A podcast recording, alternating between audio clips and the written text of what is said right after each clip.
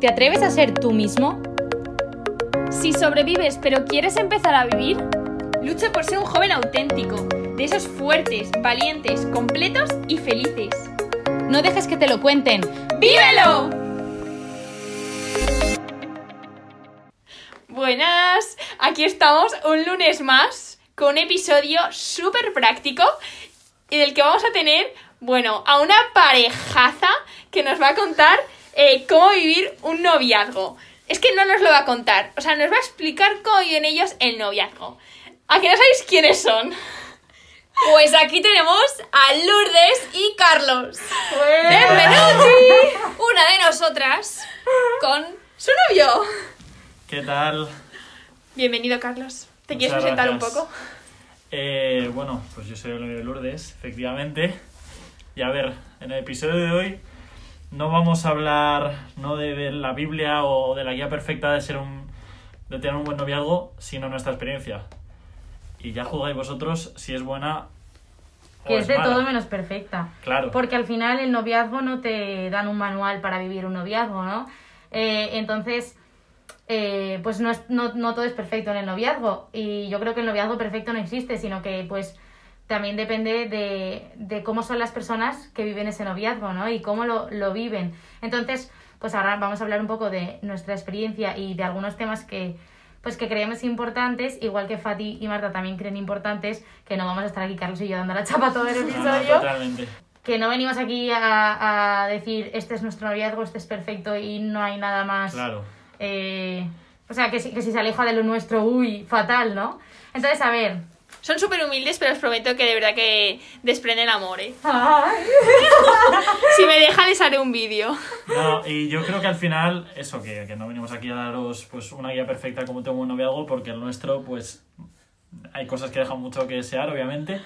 Pero al final, eh, yo creo que hay una serie de valores, que bueno, luego aquí las chicas os, las darán, os lo darán con, vuestros, con sus super tipazos.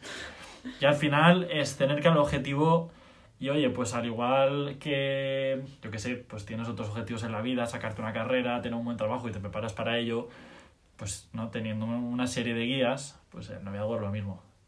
Entonces, empezamos. ¿Qué es lo más importante para eh, tener un buen noviazgo? Pues encontrar un buen chico. De, de primeras eso viene bien. no, pero... pero Sí, no, no, totalmente. O sea, encontrar una buena persona, no una persona perfecta, sino una persona que lo, lo esencial de un, de un noviazgo es querer que funcione. Pues con tu, porque tú tienes pues, tus, tus debilidades, tienes tus defectos y tienes tus fortalezas, pero oye, si de verdad quieres que algo funcione, pues terminará por suceder, ¿no? Y, al final es un trabajo de, de dos personas, es como una empresa, tú pues tienes que buscar un buen socio para que funcione bien. Y, y luego también yo creo que es importante que, jolín, pues tú te puedes formar mucho, puedes eh, aprender mucho de noviazgo, pero eh, eso es solo de forma teórica, ¿no? Y entonces eh, cuando llegas a la práctica, jo, pues eh, puedes tener en mente un noviazgo ideal y que, pues al principio, pues como dijimos en el episodio pasado, en la etapa del enamoramiento, parece que vaya todo genial y que es el noviazgo ideal que tú tenías en mente, pero que somos personas, que como ha dicho Carlos, que cada uno tiene lo suyo, sus defectos, y la cosa es en poner voluntad y tirar para adelante, ¿no? Entonces... Pregunta, pregunta. ¿Cómo, Lourdes, ¿cómo sabes que Carlos te quiere? ¡Wow! que me pillan. Se ve, se ve, pero ¿cómo lo sabes? A ver, pues eh, es que, jo, es que se le nota en todas las cosas que hace, ¿no? Eh, como que lo hace todo con, con mucho, mucha, mucha delicadeza, está muy pendiente de pues cómo estoy, lo que, lo que necesito. Eh, no sé, busca como, por ejemplo, cuando tenemos algún problema, en plan que, a ver, a mí se me nota mucho cuando estoy enfadada o cuando me pasa algo, ¿no? Entonces, eh, pues que se nota que pone de su parte para que, lo, para que la relación vaya adelante, ¿no? Y, que se nota que, pues que yo le importo y que si no le importara y en, en- en todas esas cosas que hace se nota que, que me quiere, ¿no? Joder, esto me lo voy a poner de fondo de llamada. ¿eh? No, eh, sí, efectivamente lo que dice Lourdes, a ver, es que se nota. Tú notas cuando alguien te quiere o cuando alguien no te quiere. Y se nota en todo. Pues que piensa en ti, que hace sacrificios, que busca que tú estés bien. Es que se- al final la clave de un noviazgo, de un noviazgo con amor, nos referimos, es que tú pongas a la otra persona por, por delante tuyo. que hagas tus sacrificios. Y al final es, creemos nosotros que la, el auténtico noviazgo, o sea, no pensar en ti, sino pensar en la otra persona y la otra persona que piensa en ti. Claro, porque los dos tenemos que poner de nuestra parte, ¿no? Entonces, pues que por ti no sea, pero también date cuenta, joder, si la otra persona ves que no, pues que no está poniendo de su parte, tampoco hay que ser O que te tontos, está, ¿no? se está aprovechando de ti. Claro. Total, total. Entonces, eh, pues también un poco, yo creo que antes de, o sea, tampoco antes de empezar la relación, pero al principio tú también te das cuenta como que de qué palo va la otra persona contigo, ¿no? Entonces también hay que tener los ojos bastante abiertos, los oídos, el corazón y todos los sentidos. Y escuchar mucho aquí a tus amigos o amigas, porque Sí. yo creo que en ese momento, como yo estás súper enamorado y yo creo que está un poco ciego. Además que es difícil, porque hay veces que a lo mejor, pues, eh, el chico o la chica con la que estás, eh, no es que te esté usando como tal, pero ves que no... O sea, aunque tú no lo ves porque estás enamorado perdido y dices, es que, o sea, es que sé que me quiere, es que sé que me quiere, pero escucha también a la gente, como ha dicho Fati, a tus amigos, porque a lo mejor ellos ven lo que tú no estás viendo, ellos ven realmente cómo te trata, ven las cosas desde fuera, o sea, desde, sí, Sí, desde, desde fuera, de la caja al final. Y cuando y con perspectiva, no es como cuando cuelgas un cuadro, si tú estás pegada a la pared no ves si está recto o no del todo. Si te apartas y ves realmente el cómo está el cuadro colgado, sí que ves si está recto, ¿no? Pues aquí es un poco lo mismo, tú estás pegada a la pared eh, y no lo ves, o sea, no ves realmente eh, todo el dibujo, ¿no? Pero tus amigos que están alejados sí que lo ven. Vale, dudita. Duditas. Hablando de dudas, ¿vosotros habéis tenido dudas durante el noviazgo? Ah, muchísimas. Además es que las dudas no se pierden. Y, y precisamente porque es un proyecto tan importante que, jolín, es que lo, lo normal y lo sano es que tú todos los días te levantes con dudas. O sea, quieras realmente plantearte y decir, oye, esto está yendo bien. Y aunque esté yendo bien, ¿qué cosas podría hacer para que funcionase mejor? Y las dudas son naturales, hay que siempre tenerlas controladas, ¿no? Pues hablabais de la, la semana pasada pues del, del miedo, bueno, hace dos semanas. Claro, hay que tener dudas, hay que tener miedos, pero siempre con Sin un que te control. controlen, Claro. claro. Y, y yo creo que justo es por eso que es, es una cosa tan importante para ti que no paras de plantearte cómo mejorar o si de verdad es esa persona o tal. Yo creo, aparte yo creo que hay dudas buenas y malas, en el sentido de que hay dudas que te pueden, eh, jo, que te puedes crear tus dudas en la cabeza y agobios innecesarios con respecto a la relación y que pues que son chorradas que puedes coger y, y pararte y decirle a tu novio, oye, tenemos que hablar esto, ¿sabes? Entonces, eh, pues eso, que hay dudas de cómo puedo ir mejorando y qué cosas tengo que hacer para que este noviazgo sea lo mejor posible y hay otras dudas que pues que, que te frenan de tener el noviazgo, un noviazgo bueno, ¿no? Y que, y que, jolín, que todas las dudas se solucionan hablando. Sí. Y que no puedes buscar solucionar tus dudas con respecto a la relación y problemas que pueda haber tú solo.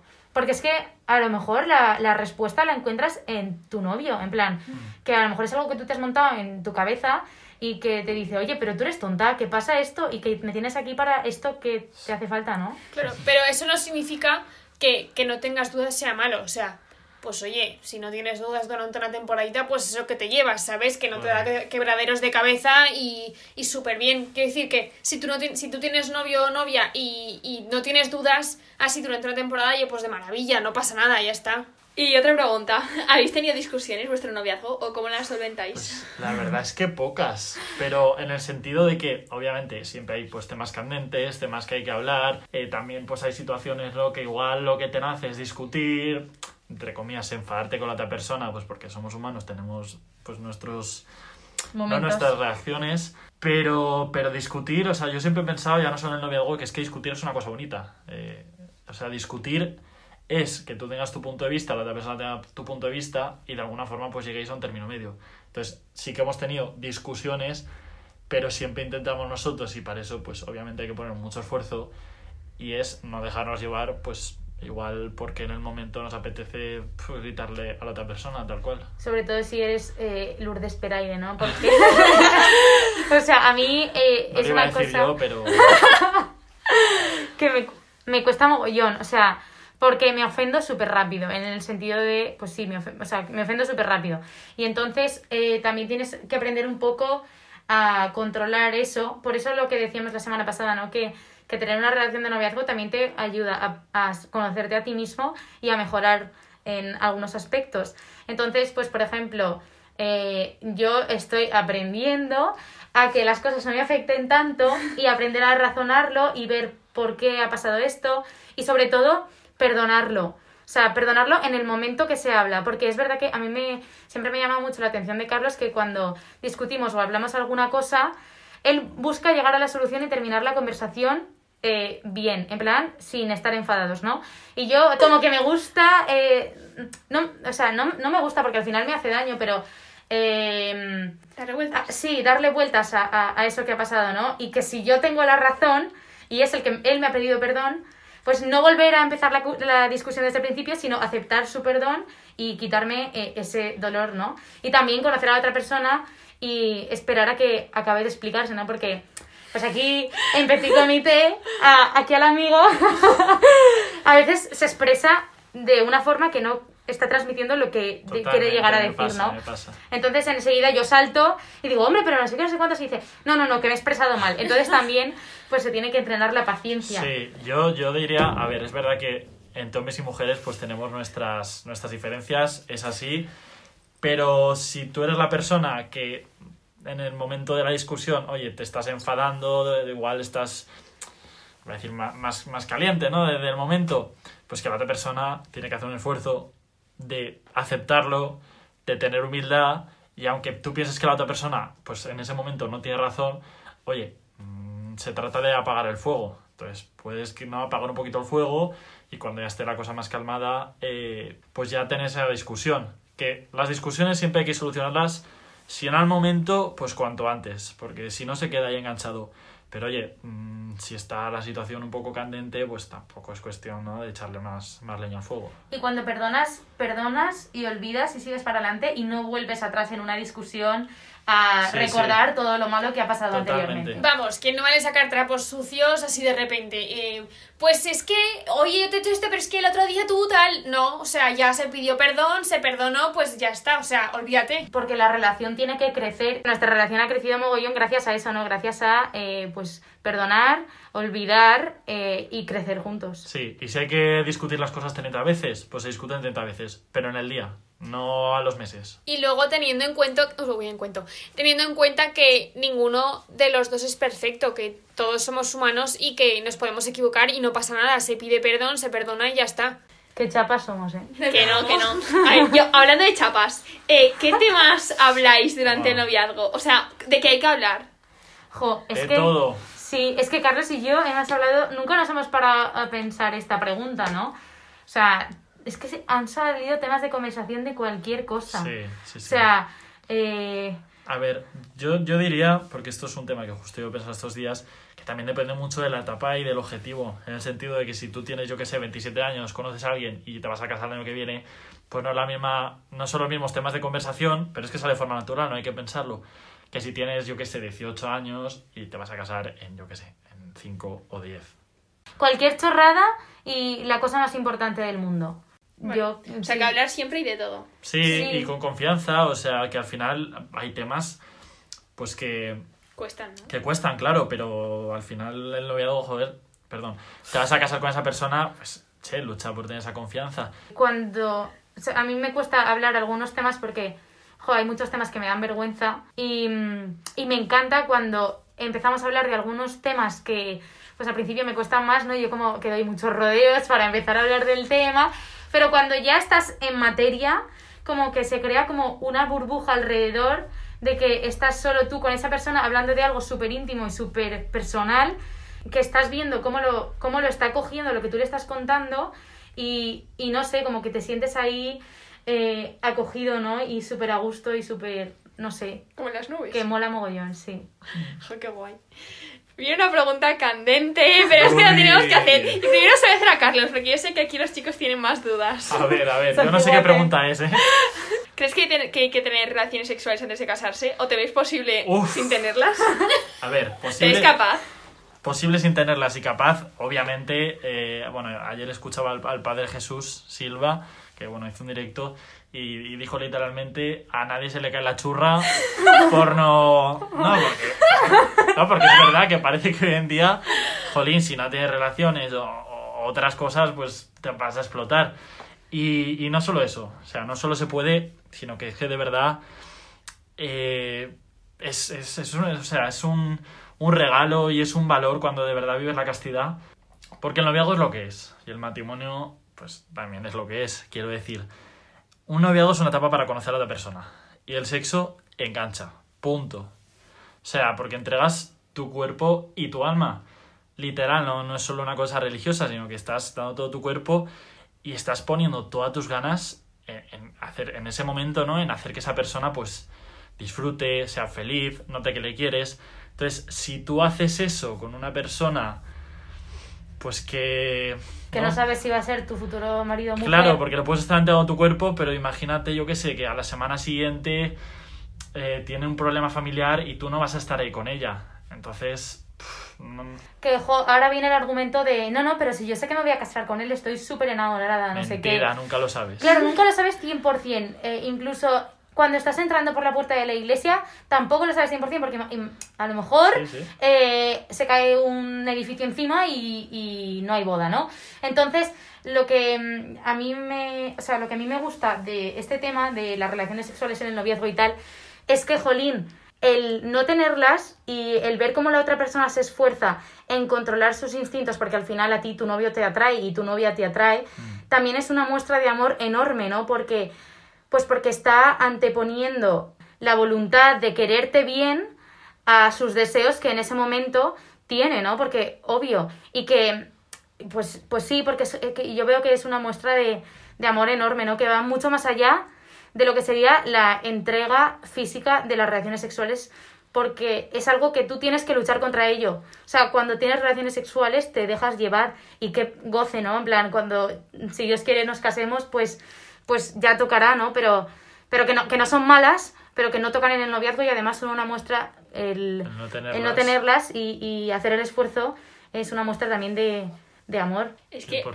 al fin y al cabo, tres cosas quiero decir. Uno, cuando tú tienes relaciones, quieras o no quieras, estás poniendo parte de tu corazón y eso va a te- va a tener un impacto en tu vida y en tu persona y para tus futuras relaciones. Ahí te matizaría, claro, tener unas buenas relaciones. Porque es imposible que tú de verdad pues hagas ¿no? ese acto de amor si estás a medias, si eres egoísta. Entonces, yo creo que vale, o sea, yo, yo me estoy esperando al matrimonio, ya no solo pues porque yo como católico me lo de la iglesia, todo lo que tú quieras, sino porque es que yo personalmente sé que a Lourdes no le puedo entregar todo lo que podría llegar a, a darle en ese acto si me estoy guardando otras cosas para mí, pues quiero decir, no, no sé qué voy a, de aquí hasta que me case, no sé qué va a pasar con mi vida, si, ¿no? si vamos a poder seguir con la relación, entonces como que... Hombre, es que igual tú ahora mismo no le quieres dar a Lourdes tu paternidad. O sea, me refiero, tú igual no quieres Sí. ser padre con marido, la puedes padre dejar ella, ¿no? embarazada, es una realidad. Eso es verdad. Y luego que al final en la relación sexual tú le estás entregando tu corazón y no un trozo de tu corazón, es que se lo entregas entero y al final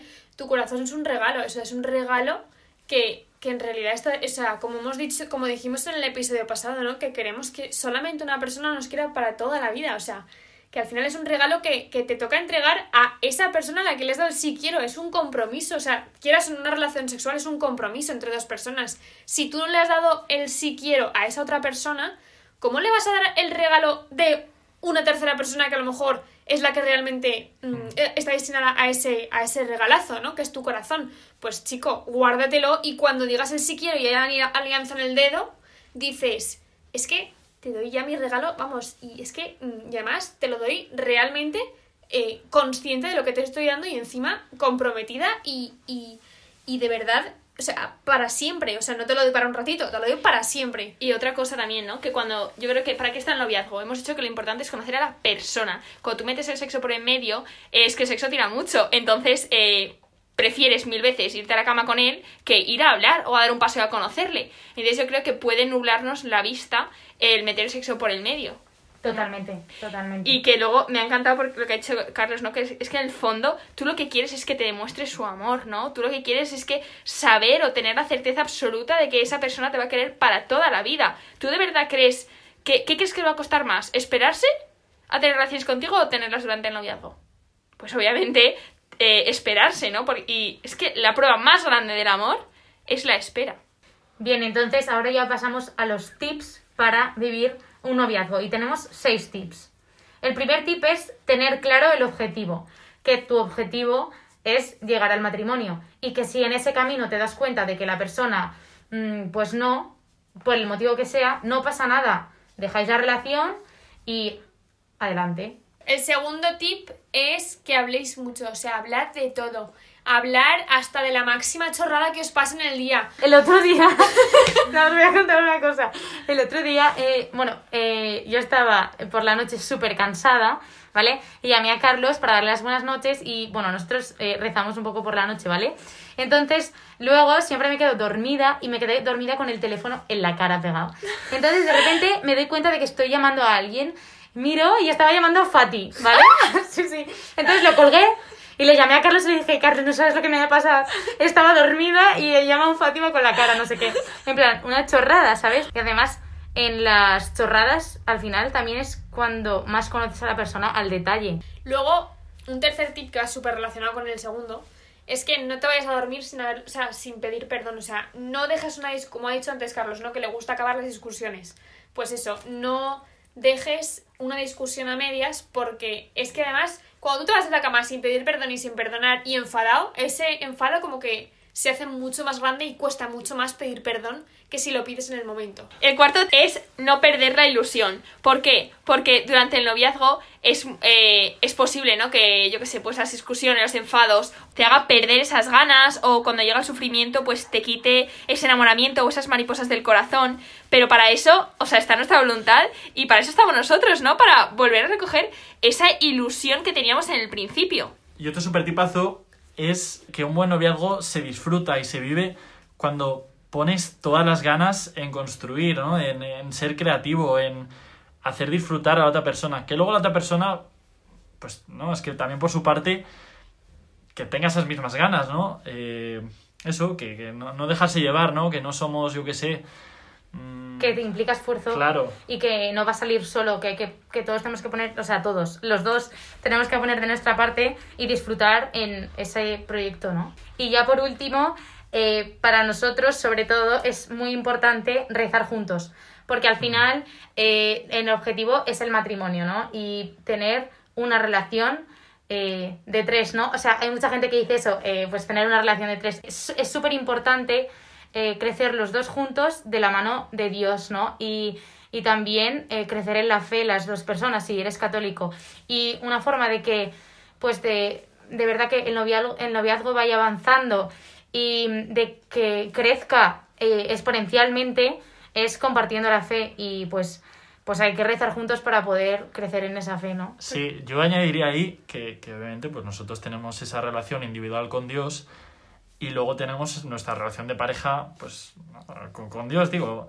Y, y es que al final es, yo creo que ayuda mucho porque estás poniendo como tu foco, obviamente tu foco es la otra persona, casarte con ella, pero como que buscas algo más, ¿no? Entonces como cuando los dos os dirigís al mismo camino, pues las cosas funcionan, no, no os cerráis solo, no te cierras tú solo en tu relación, sino que buscáis construir algo más. Así que nada, millones de gracias chicos, ha sido todo un placer tener Gracias con a nosotros. vosotras por invitarnos. Mil gracias, Carlos. A vosotras, chicas. Y nada, si tenéis cualquier duda ya lo vais dejando por Instagram. Nos vemos en el próximo episodio. Adiós. Hasta luego. Adiós.